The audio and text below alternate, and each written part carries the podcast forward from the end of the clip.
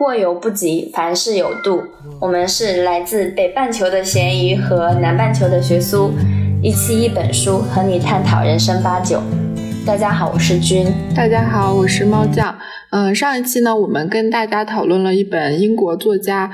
呃，Tim Spector 的《饮食的迷思》，然后这一期我们还是想跟大家讨论一本同一个作者写的关于饮食的真相。嗯，这两本书呢，其实就是有一些都有一些关于我们之前对于饮食方面的迷思，然后呢，也也有很多就是对于我们这些迷思的解释和作者本人的一些解释，呃，还有大量的数据可以支撑。那我们今天就来再看一下很多关于饮食的，我们一直以为是真相，但是其实是以迷思的东西吧。嗯，然后这本书它其实是在呃疫情期间，它英文版应该是在是在二零二一年吧，还是二零二零年出来的一本书。然后这个译者他也是在疫情期间，然后接到这个呃。工作，然后就是在疫情期间翻译，所以这个整个这本书的出版其实是在整个我们三年的疫情期间，就是正好有一个特殊性。然后，嗯，我觉得这本书的话，它跟上一本的区别，虽然说它作者是一样的，但它跟上上一本的区别就在于，刚才刚才猫也有提到，就是。嗯，饮食的迷思它更多是基于，就是会有很多的，呃，因为作者本身他其实是研究了很多双胞胎嘛，包括基因方面的研究，他本身自己也是遗传学的专家，所以他更多的时候是，呃，给到我们结论或者说给到我们原因的时候，他会很多基于他的实验，他之前做过的种种的实验，或者说他是从怎么得到这样的东这样的结果和原因的，然后饮食的。真相，它的英文是 spoon fed，然后其实有点像它英文的这种，就是用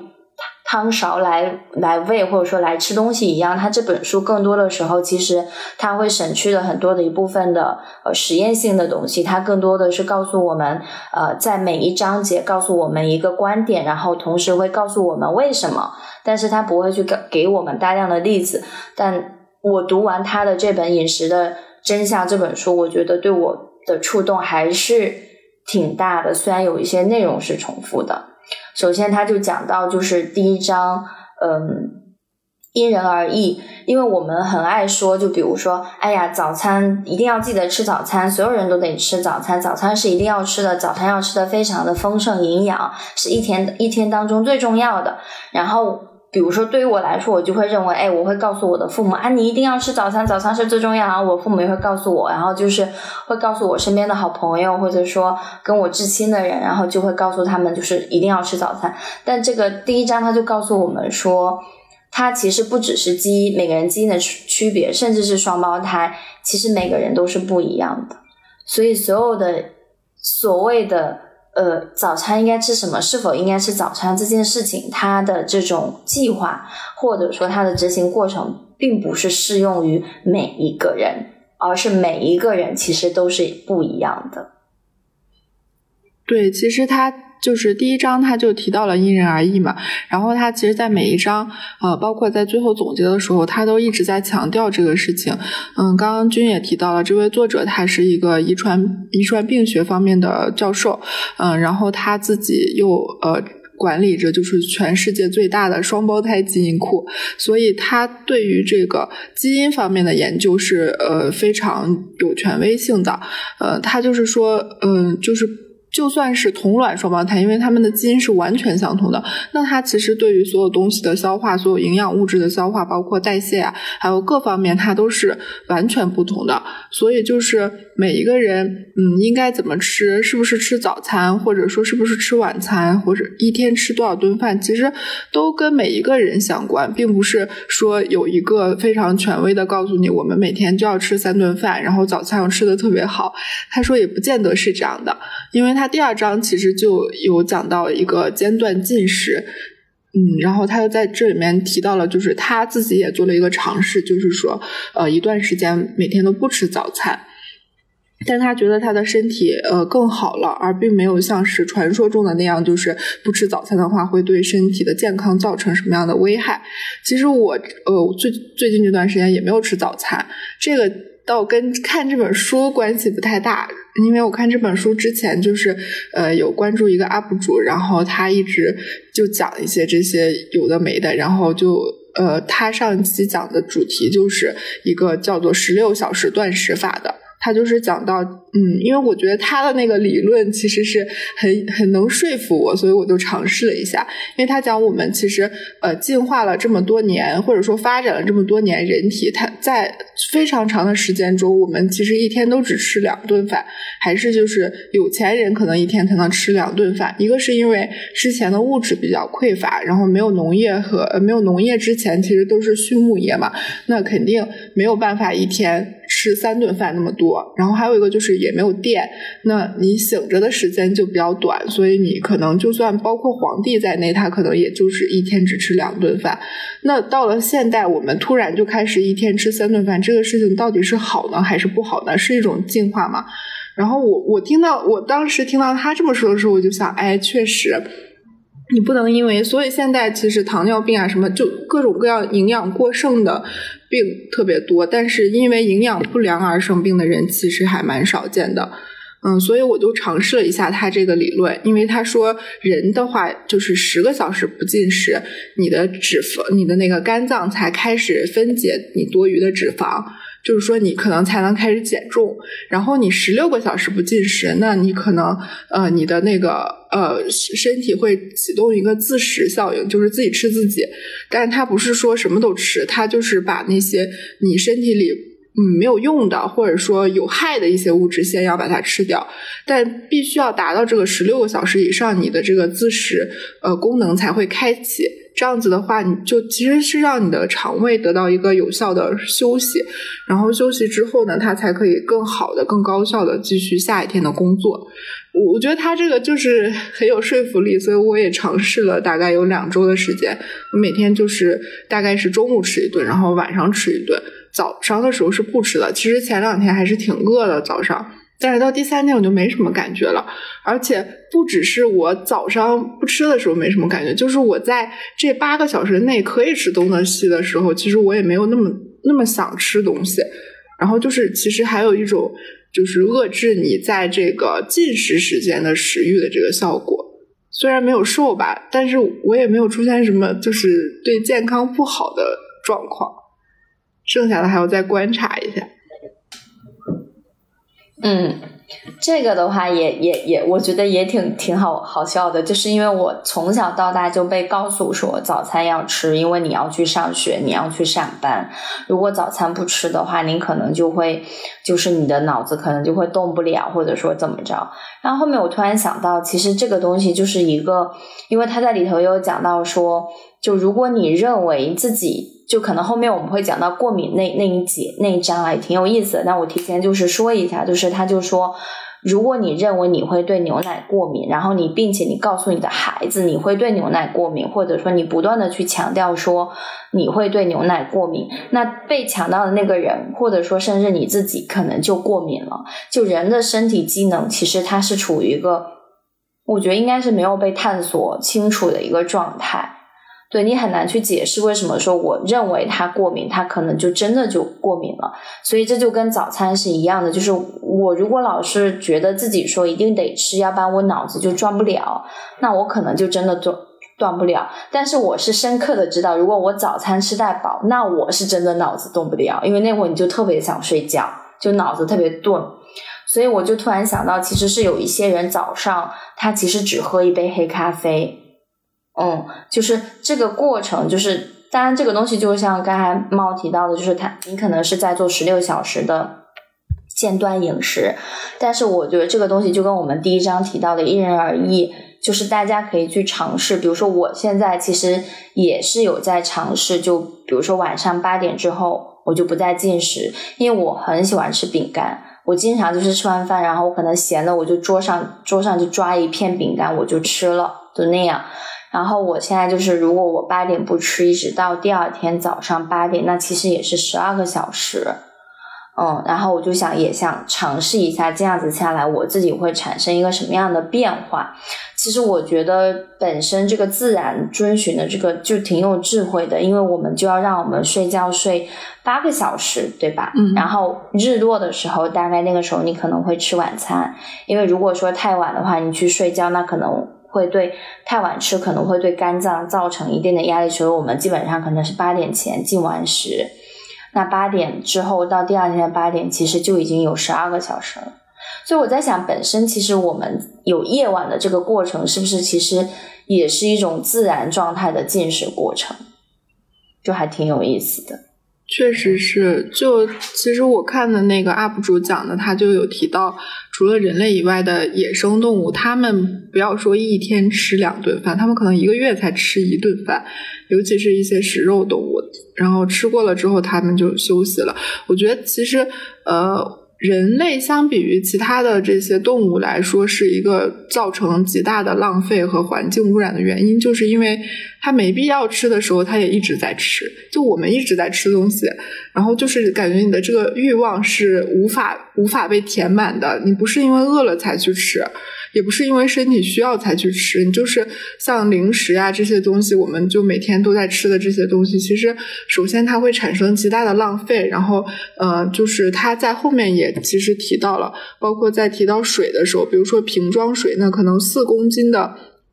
水才能产生一公斤的瓶装水，这个本身就是对水资源的浪费。然后其次呢，你好多零食啊，你有这些包装啊，这些塑料又是对环境的污染。然后所有的这些东西都是。都是一种浪费和一种对环境的破坏，但是对我们人类来说，它确实是有意义的嘛？如果说真的是有意义的话，那为什么其他所有的动物都并不需要这样子每天就是？你看这些狮子呀、老虎，它们都是就比如说捕个猎，然后吃完了以后，大家可能休息一个月的时间都不怎么吃东西，它要真的只是饿了的时候再去吃。我觉得这个可能就是一个良好的，才是真的对身体有益的。而人类可能就真的是吃了太多的东西了，不管它有没有用吧。反正就是，呃，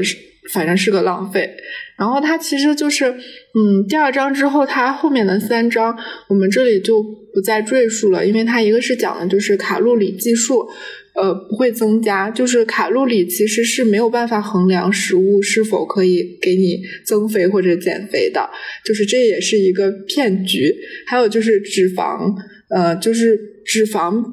并不是所有的脂肪都不好的，也不是所有的饱和脂肪是不好的，它跟心脏病也没有就是非常直接的关系。还有就是那个就是服用维生素啊什么，就我们很多人都会吃的那个，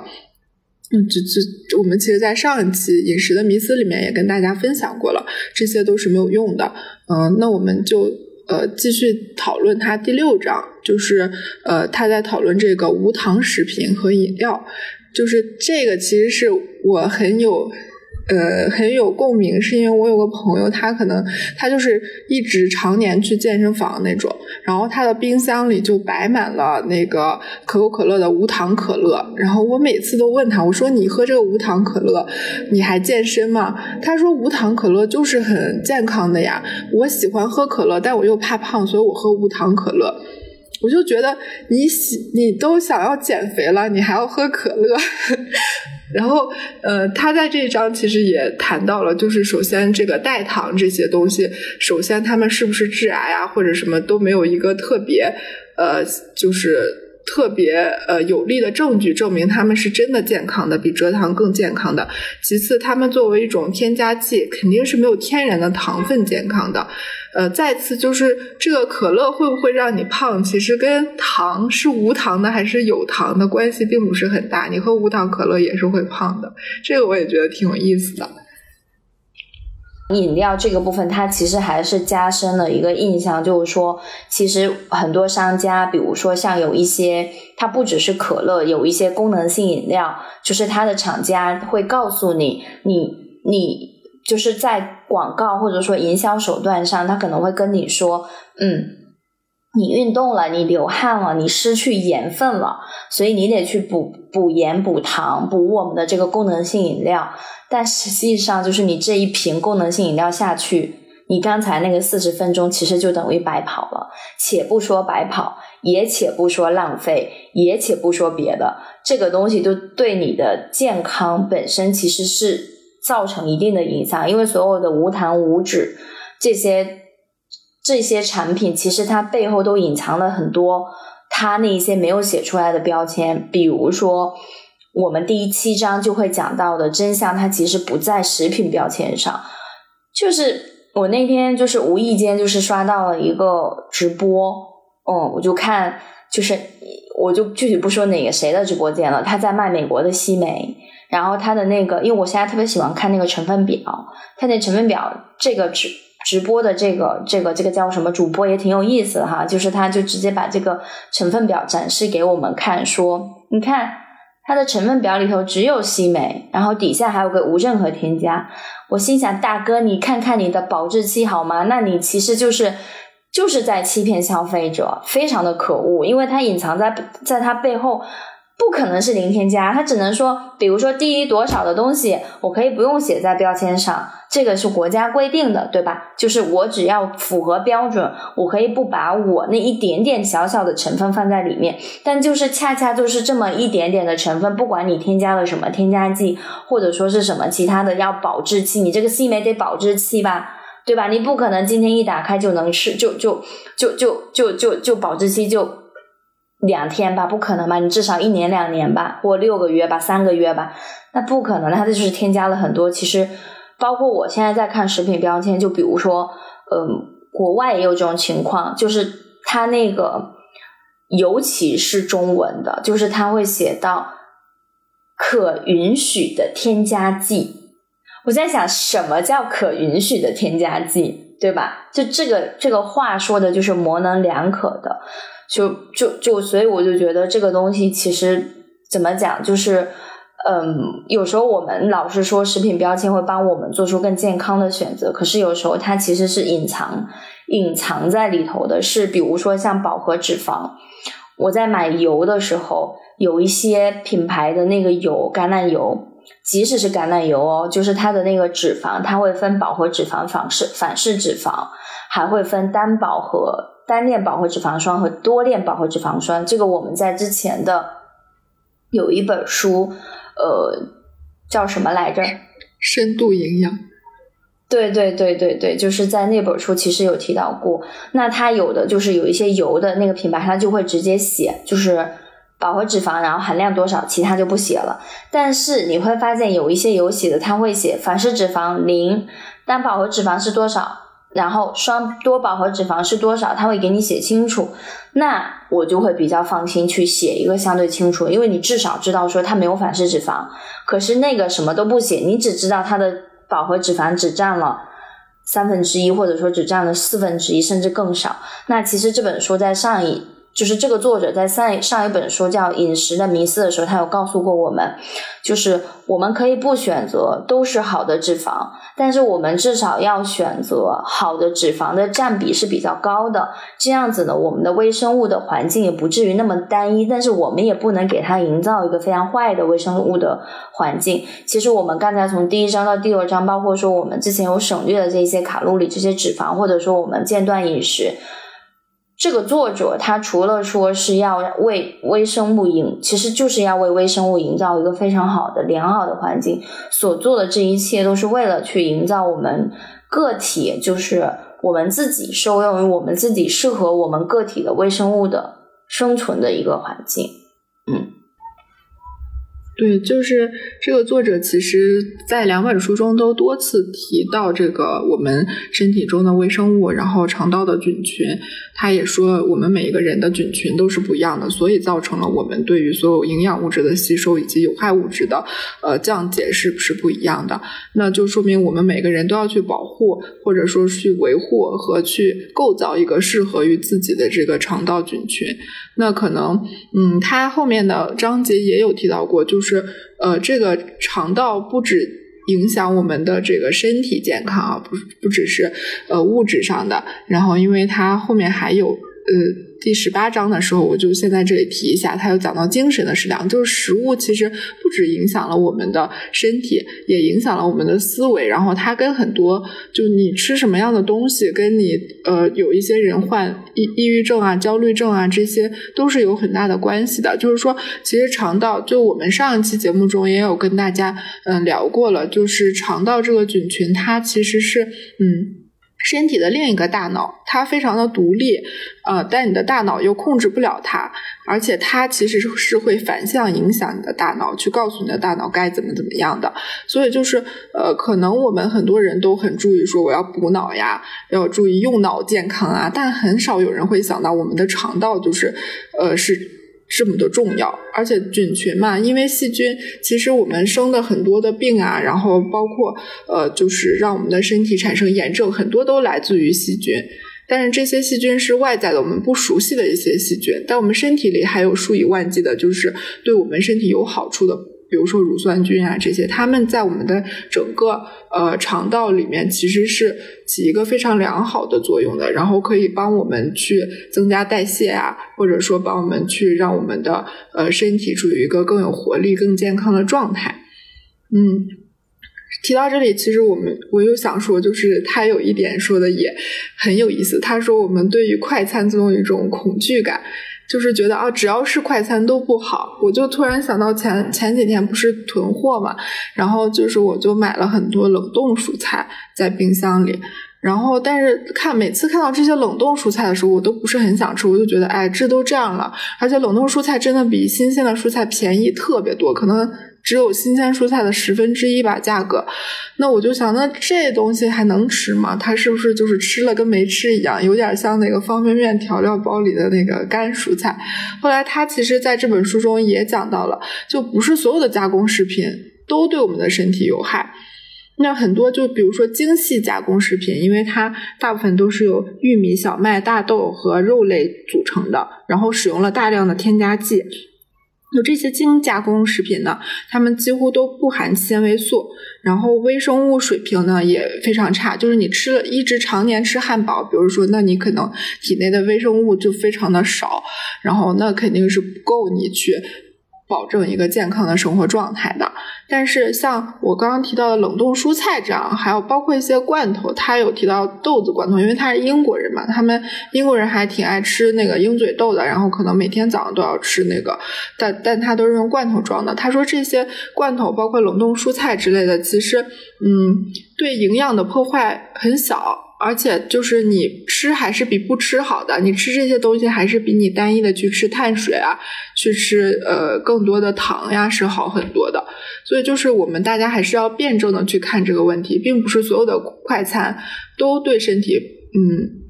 不好，但是所有的就是精细加工的，就是越精加工的东西呢，它可能对身体的危害是越大的。所以我们以后看成成分表的时候，确实，你刚讲那个西梅的时候，我就在想，至少它上面只写了西梅，就是它有在讲，就是这个作者在书里有写，就是你如果真的不会吃，你去看成分表的时候，那成分表上越单一呢，说明其实它还是越可以接受的。当然不可能，就是所有的东西都给你写在成分表上。但如果说它成分表已经非常复杂了，那你就要想清楚这个东西还能不能吃。就是怀疑的精神嘛，因为这本书就是作者他也告诉过我们说，我把这本书呈现给你们，不是说在说我说的就是对的，或者说是是怎么着，或者说没有成分表少于，就像他说的。他建议是说成分表少于八种还是几种来着？还是五种？但并不是说成分表就是一种的时候，它就是一定是好的；少于五种，它就是好的。你就是还得用自己怀疑的精神去判断，就是它为什么只有一种？它背后有没有可能还隐藏着其他的东西？对，这个是需要我们自己去判断的。然后刚才就是你也提到。就是猫也提到说冷冻蔬菜，其实我一开始来的时候，我们在探讨上本书的时候，我就跟你我们在探讨这个内容之前，还没录音之前，我就在跟你分享，说我来到这看到了很多冷冻蔬菜、冷冻莓果，然后冷冻水果啊，还有各种各样的冷冻食品。呃，然后看到这本书，读到这本书的时候，我突然就在想一个事儿，就新鲜的东西肯定是比这个冷冻的东西是好的，大部分的情况下它是。不用去怀疑的。但是就是说，嗯，比如说刚才你也说到的鱼这个东西，就比如说如果它是鱼的这个罐头。那其实，比如说你在吃精加工的这个鱼的时候，其实你是只是吃鱼肉，对不对？但吃鱼的时候，其实它的钙的含量是非常高的。为什么呢？因为它里头有骨头，骨头在罐头里的时候它是可以吃的。所以从某种程度上，如果说我们不去不去计较它的来源的话，那其实罐头的这个营养成分甚至可能是比鱼更高。那为什么作者他会提出，就是说冷冻的食品反而是比那一些所谓的？精加工食品更好，其实也是因为说精加工食品，比如说它，我们近几年吧，大家一直特别喜欢说无麸质，你记不记得吧？就是那个 gluten 的那个词，就是无麸质食品，其实就是说，如果你本身这个这个谷物它是带带麸质的，但是在精加工的时候，你把它去掉了。那这个过程，它就会添加其他的东西，以及它所使用的这些技能，就会导致就是说这个东西就变得精加工食品之后，它的东西就不那么原始和健康。那这个与其我们去注重就是说这个无麸质的东西，还不如去买冷冻食品，其实是退而求其次。但是就是冷冻食品也是存在一个问题，就是说，比如说你可能呃像。我觉得这个也是要分国家、分区域、分情况。比如说，作者他所在的地方是西西方，然后他可能就会说，这个冷冻食品可能就是拿到现场就去灌，就就就就用那个技术，我现场摘下来的东西没果，我就马上灌冷冻，或者说鱼我也是马上冷冻，然后马上去去做，马上储存起来。就是我觉得，不管是冷冻食品还是说食品的标签，其实就是要去，就像作者说，他其实是要去追踪它的来源。比如说，这个蔬菜是来自于哪里？它到底是应季的，还是大棚的，还是什么样的？这个鱼是来自于哪里？它是是是怎么怎么怎么养的？就是包括他在这一章提到这个鱼，也大大刷新了我的认认识。就是说，这个鱼生意，就是我们所谓的三文鱼，也不是被就是公认为非常有营养物质的一一种鱼的这个这个种类，就是包括超市这些。在各种卖，然后它的那个价格也不低。那这个鱼它的饲养过程，它其实就是整个这个它所用的这个呃人工养殖过程，为了去给它去掉某一些更好养去，为了让它去掉一个什么东西来着？啊，比如说去掉某种细菌，还是某种什么时候，它会用一种饲料去饲养它。那这个过程它会排出。排出一些对海洋，包括对水都有影响的一些物品。那本身这个鱼，它可能要通过吃很多的鱼，它才能长大。那很多的那个鱼的来源，可能就因为排排出了这个东西，它吃到的这个东西，因为鱼的整个生物链是往上的嘛。那比如说小小的鱼，它吃了塑料，那你大鱼吃小鱼，那大鱼里头就会消化里有塑料的东西。那它再再到人体的时候，它其实对人体的损害是很大的。所以这个作者其实他在这个章，我觉得他以很很很很很肯定的语气，就是说，如果你不知道鱼的来源，没有很清晰的知道这个鱼是怎么来的、怎么养的，你可以选择用别的东西来代替鱼，就别吃鱼了。然后他也大大的安慰了我，因为我在我在这的时候发现鱼巨贵无比，就是三文鱼，它腌好的那个三文鱼。可能得卖到二十纽币，而且还吃不饱，就是一小块三文鱼腌好的。然后我就想，哎，正好，那我就可以不用吃鱼了。因为他其实 这个作者在谈到很多食物的时候，他都在讲究一个溯源性，就是你不要管它这个东西是什么，你首先要搞清楚它是从哪儿来的。确实是这个鱼，因为我们。我们我觉得我们这一代人应该从小就被灌输吃鱼会聪明，对吧？然后小的时候家里人还说，那小孩小孩还要吃鱼眼睛，说可以明目。然后反正就是鱼是最好的。然后说他把大家把那个肉分成了三六九等，红肉肯定是不好的，白肉呢就好，最好的就是鱼呀、虾呀、海产品。但是他在这个书里就完全颠覆你。首先他告诉你红肉并没有不好，它也挺好的。然后。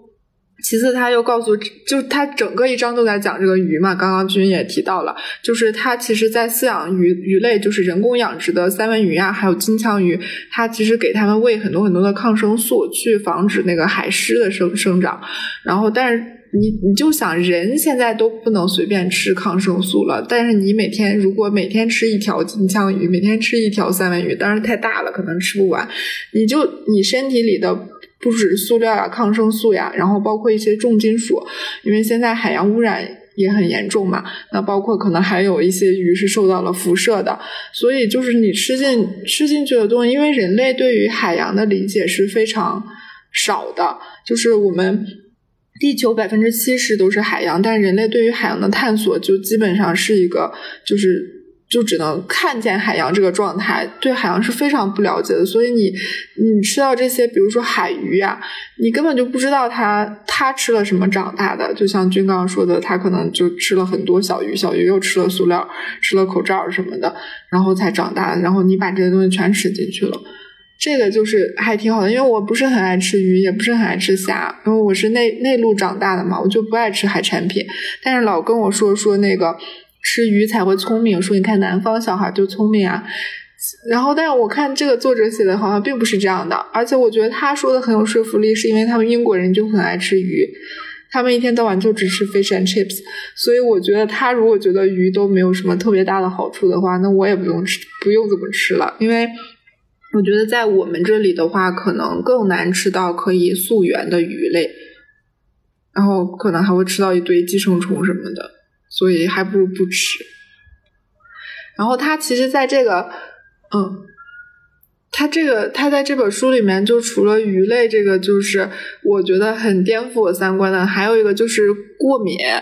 就是食物过敏这件事情，因为我觉得应该大家周围多少都有几个对这个过敏那个过敏的人吧。我自己觉得，我觉得我自己就是过敏体质啊。就像君刚刚讲的，就是呃，你的父母告诉你，或者说别人告诉你，或者是你自己告诉你自己，我对什么过敏，我就会对什么过敏。其实我觉得这个挺有意思的，因为这个展开讲讲，可能就在讲量子力学了，就是我们的意识可以。主导一些身体的反应的，就是像我有一个朋友，他的过敏源可能是从特别多有玉米、黄瓜，还有一些什么猕猴桃，就是有很多常见的水果、常见的粮食，他都过敏。他说他有一次出门，然后喝了，就是从那个机器买罐装饮料，喝到买的是那个橘子味的。但是他马上就过敏，然后就犯哮喘，然后去医院了。后来他觉得是因为那个罐装在装的时候可能混进去了一些芒果之类的，就是他过敏的一些水果的东西进去，然后所以他就过敏了。我就觉得这个天呐，那这人还怎么活下去啊？然后这个作者在这里写到这些就很多，包括很多就是说亚洲人对这个牛奶都是呃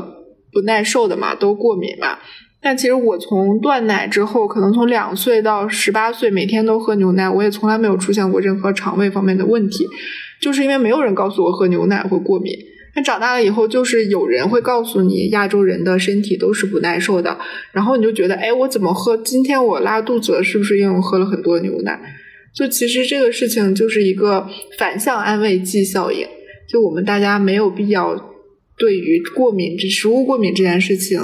那么的害怕，我也讲到说，如果你去找医生，他告诉你说你是牛奶过敏，那你可能如果你可以停掉，比如说停掉两三个月，然后完了以后，他说一定还要再加一步，那就是停掉两三个月，再尝试把它喝回来，看有没有事儿。就是我觉得对，因为他最后一章不是也想到说，不要相信我，我是医生。对吧？他其实也是讲到说，就是对医生这个行业的一个质疑，就包括医生，就比如说我以前其实他讲出了我内心的一个疑问，就是我以前经常会觉得说，比如说我去医院看病，医生永远跟我说的是要多喝水、多排水，对吧？但是他从来不会指导你说，比如说你得了这个病，或者说你目前其实应该补充什么样的食物更好，就是。哪怕你主动去问他，他可能也说不出个所以然来。他顶多会告诉你说：“那你就多吃蔬菜呗，少吃油腻的东西呗。”但这些话都是非常 general 的话，就是你所有的这个东，所有的人都适用的计划。那他这里头其实也有提到，就是营养学，在医生行业里的这种不受重视，或者说大家并没有，甚至医生可能都不知道自己该怎么吃，就是他们可能为了进手术室，然后可能为了减缓压力，可能他们的身边到处都是薯片和可乐，呃，对对吧？就是就是他们自己也爱用这些方式来，也来来让自己放松。但是真的这些事情，这些东西能起到放松的作用吗？还是说只是安慰剂？还是说长期、短期可能是有效？或者说，可能大家都会说：“哎呀，管他呢，就是当下快乐就好。”但是其实长期它会对它形成的影响是我们不可见的，或者说可能是很难调节回来的。因为我们在吃这些饮料的时候，还要在吃这些薯片的时候，其实你光吃一个是停不下来的，光喝一口也是停不下来的。因为这个东西它本身就就是我不知道是我们基因的原因还是干嘛的原因，就是我们在吃。所谓的我们暂且把它说为垃圾食品这些东西的时候，其实我们是没有抵抗力的。这个是因为，呃，这些垃圾食品里都有大量的诱食剂，它不是那种很天然的东西，不会让你吃饱了就停下来。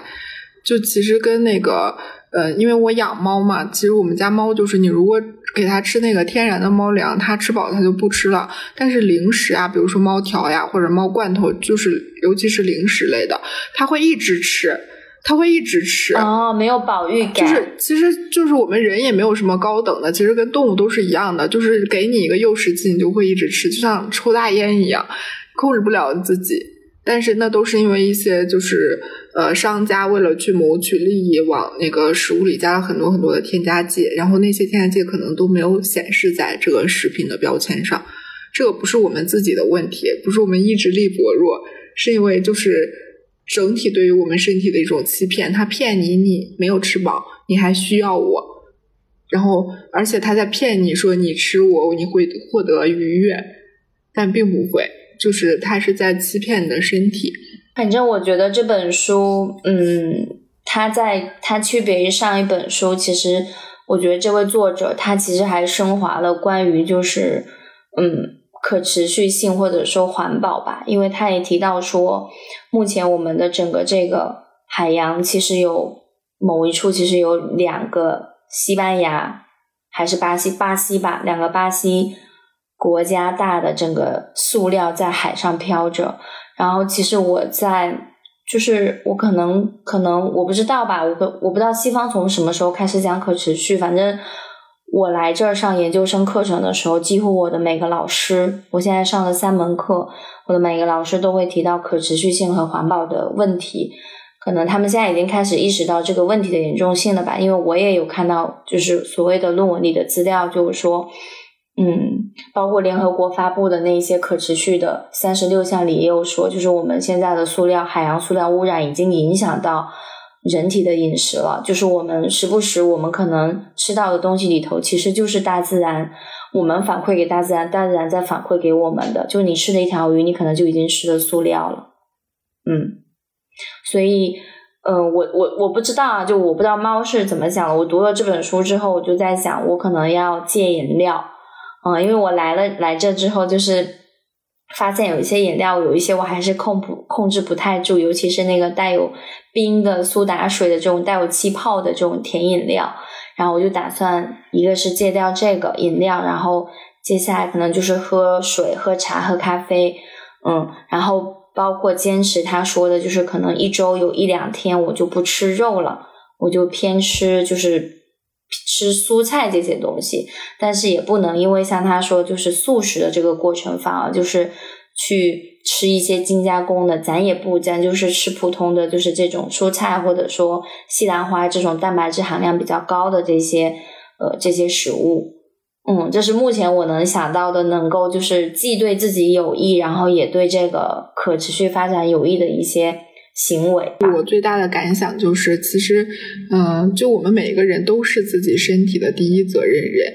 我前阵在看一个动画，就叫《工作细胞》，它其实是一个日本的，就可能是给小朋友看的一个科普的动画。它是在讲你你身体里的细胞每天在做什么，然后白细胞在做什么，血血细胞在做什么，然后血小板在做什么，然后包括你比如说你擦伤了，或者说你掉头发，或者是你感冒了、熬夜这些不良的生活，或者是呃受伤呀这些，对于你身体里的细胞有什么样的影响？然后看完那个以后，我就特别的感动，我就觉得我一定要就是珍惜自己的身体健康，就是因为。其实对于你身体里的这些微生物啊，包括你的细胞呀这些来说，你就是你整个人就是一整个宇宙了。他们也在每天工作，每天运行，为了这个宇宙更加的好。然后其实就有一点像我们和地球的关系，就像君刚刚说的，我们应该去给予这个。地球更多的回馈，可能是要去做碳中和，可能是要去做更多可持续的事情，然后就是从我们每一个人做起，去保护地球的环境。因为就比如说我们受伤或者我们生病，其实是会反馈给我们身体里的每一个细胞的，他们有可能会凋亡，有可能要去跟外面的细菌做斗争，嗯，有可能就是也会受伤，然后也会呃。老去，然后也会因为跟其他的细胞、细菌做斗争的时候，呃，去死掉，就跟我们跟大自然的关系差不多，跟我们和地球的关系差不多。那如果我们对大自然做了非常多浪费啊，然后呃浪费食物啊，然后浪费资源，并且去破坏自然环境，那最终的这个后果都会反馈给我们每一个人身上。那我们也是，我们如果不保护自己的身体健康，不去建立一个适合自己最好的肠道菌群的话，这个恶果最终还是会我们自己去品味。所以我觉得他这他这个作者还挺有意思的，就是看了他的两本书，其实呃，让我们对很多就是既定的东西。的既定印象产生了一些颠覆，而且我觉得就之后可能会，呃，更去认真关注自己吃的东西，包括去关注自己每天呃的作息啊的整个一个身体状况。确实还蛮喜欢这个作者的，我我现在已经就是找到他的网站，然后他即将出他的第三本关于饮食的书，然后我们也我打算也 follow 一下，到时候分享给猫，我们可以再分享他的第三本关于饮食的书，嗯，但是得等他出版。好的，那我们就期待这个作者的第三本书吧，到时候我们再来跟大家讲关于饮食的其他故事。好吧，那今天就到这里。大家如果有想法，也欢迎给我们留言，嗯，和我们讨论。好，拜拜，拜拜。